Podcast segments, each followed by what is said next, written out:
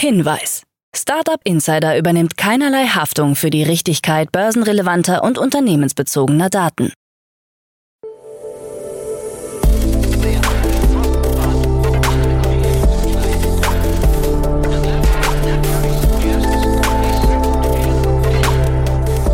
Startup Insider Daily. Morgen Update. Einen wunderschönen guten Morgen und herzlich willkommen zu Startup Insider Daily in der Morgenausgabe am Montag, den 20. März 2023.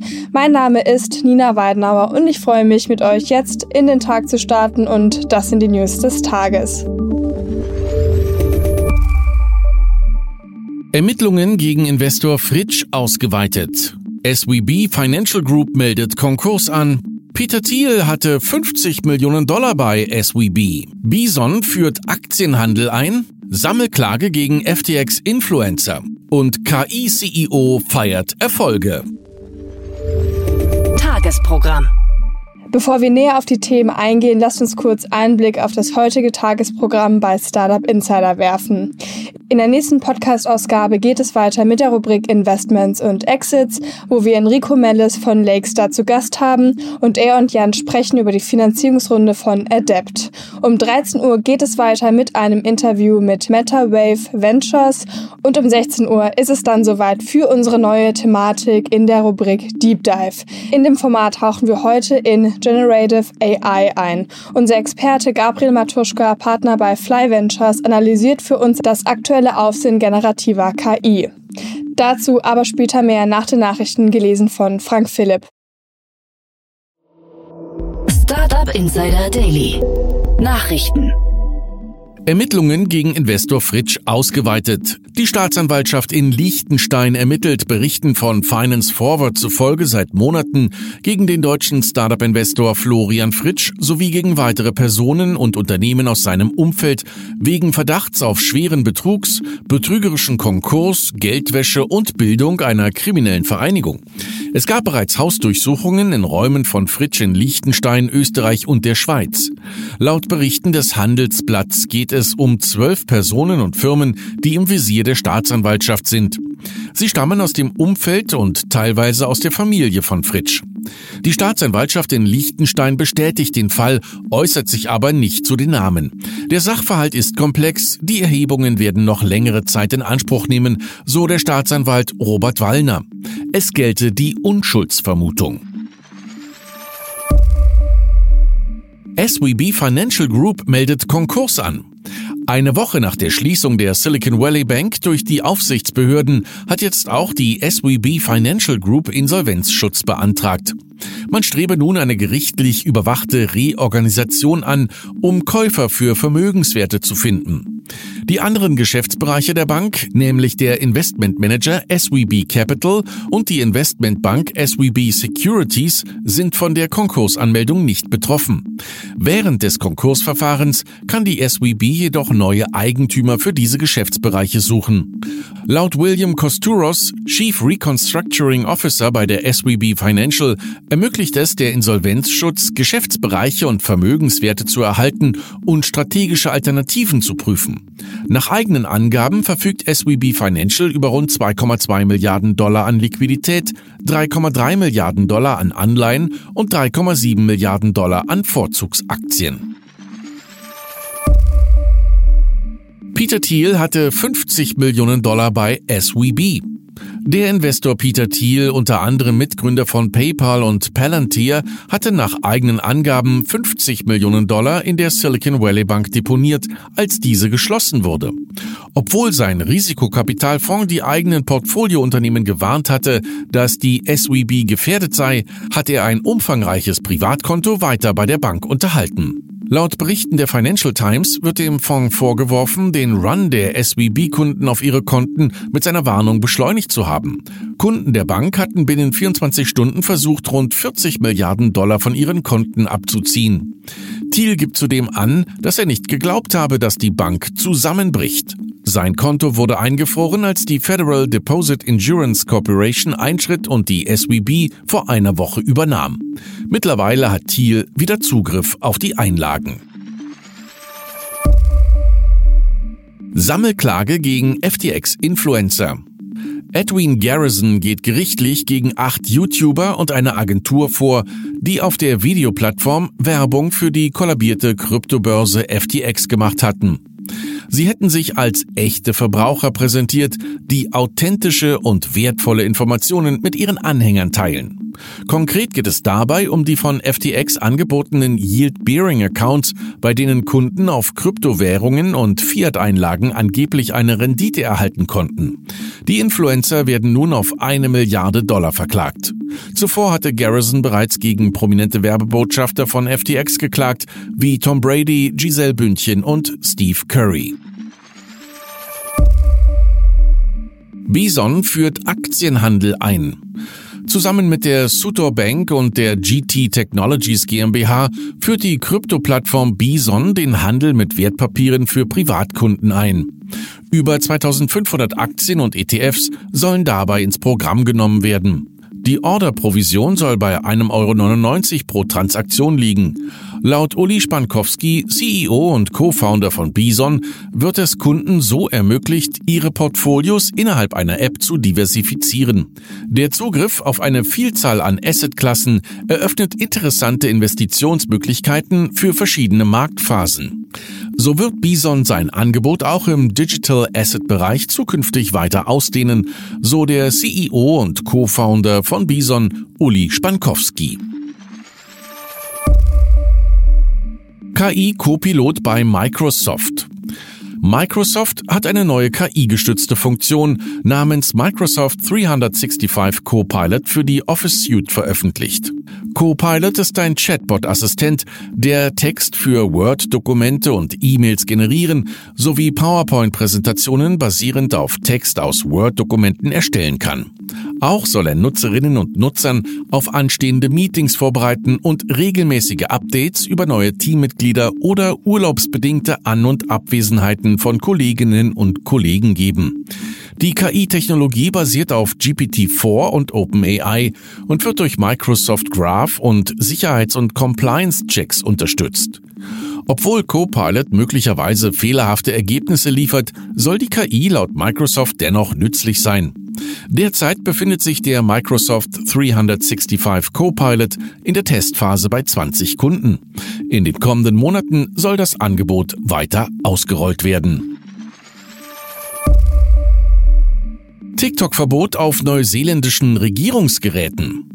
Neuseeland verbietet TikTok ab Ende März auf allen Regierungsgeräten mit Zugang zum Netzwerk des Parlaments aufgrund von Bedenken hinsichtlich der Cybersicherheit.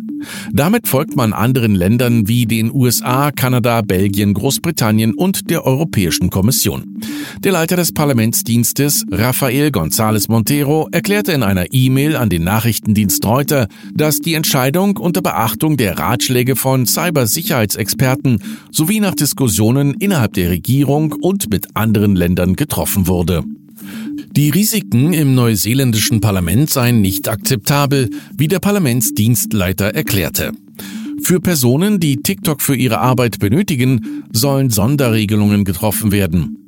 Die App TikTok sowie ihr Mutterkonzern ByteDance stehen wegen ihrer Nähe zur chinesischen Regierung weltweit in der Kritik. Es wird befürchtet, dass die Volksrepublik persönliche Nutzerdaten abgreift oder zur Manipulation der öffentlichen Meinung missbraucht.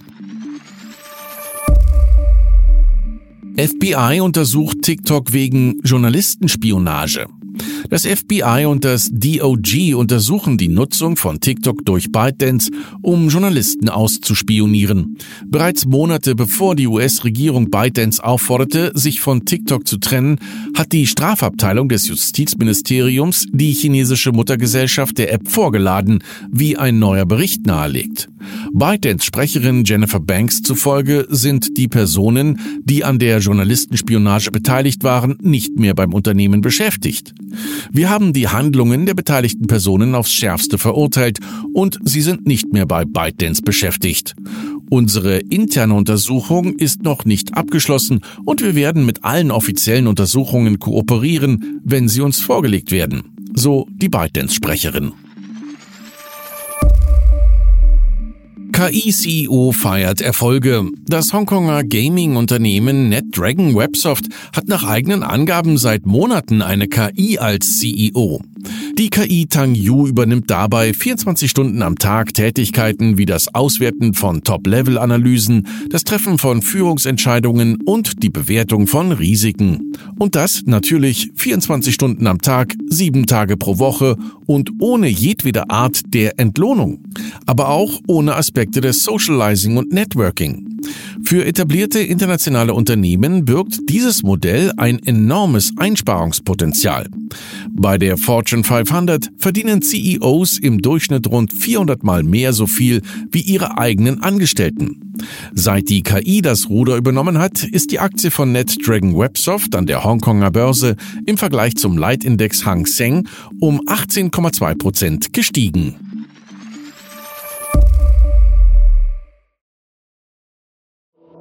Startup Insider Daily. Kurznachrichten. Das Schweizer Drohnen-Startup Verity hat bei seiner Series B Finanzierungsrunde 32 Millionen Dollar eingesammelt. Insgesamt hat Verity damit bereits über 60 Millionen Dollar erhalten. Veritys Drohnensystem ist an 30 Standorten in 13 Ländern verfügbar und kann Waren in Logistiklagern automatisch scannen. Amazon stellt den Verkauf digitaler Zeitschriften und Zeitungen für den Kindle ein. Laufende Abonnements werden noch bis zum nächsten Abrechnungszeitraum ausgeliefert. Anschließend können die digitalen Leseexemplare nicht mehr im Kindle-Abo bezogen werden. Kunden, die bereits für einen längeren Zeitraum bezahlt haben, erhalten eine Teilrückerstattung. Der Trailer für den Film Blackberry wurde veröffentlicht. Dieser erzählt die Geschichte des einst bahnbrechenden Mobiltelefons und seiner Entwicklungsfirma Research in Motion. Der Kinostart ist für den 12. Mai 2023 geplant. Der Elektrofahrzeugproduzent Proterra hat seinen Verlust im vierten Quartal 2022 ausgeweitet. Obwohl der Umsatz um 17 Prozent auf 80 Millionen US-Dollar gestiegen ist, beendet das Unternehmen das Quartal mit einem Verlust von rund 110 Millionen US-Dollar. Proterra plant die Schließung von Anlagen und einen Stellenabbau von rund 25 Prozent. Die ECO-Beschwerdestelle des Verbands der Internetwirtschaft hat ihren Jahresbericht 2022 vorgestellt. Demnach haben die berechtigten Fälle gemeldeter Rechtsverstöße im Internet mit 8.904 einen neuen Höchststand erreicht. Im Vergleich zum Vorjahr sind die gemeldeten Verstöße um rund 28 Prozent angestiegen. Die ECO-Beschwerdestelle konnte eigenen Angaben zufolge weltweit in über 98 Prozent der Fälle illegalen Content löschen lassen. Dabei ging es hauptsächlich um die Darstellung sexuellen Missbrauchs und der sexuellen Ausbeutung von Minderjährigen. Und das waren die Startup Insider Daily Nachrichten für Montag, den 20. März 2023. Startup Insider Daily Nachrichten. Die tägliche Auswahl an Neuigkeiten aus der Technologie- und Startup-Szene. Ja, das waren die Nachrichten des Tages, moderiert von Frank Philipp und jetzt zu unserem Tagesprogramm für heute.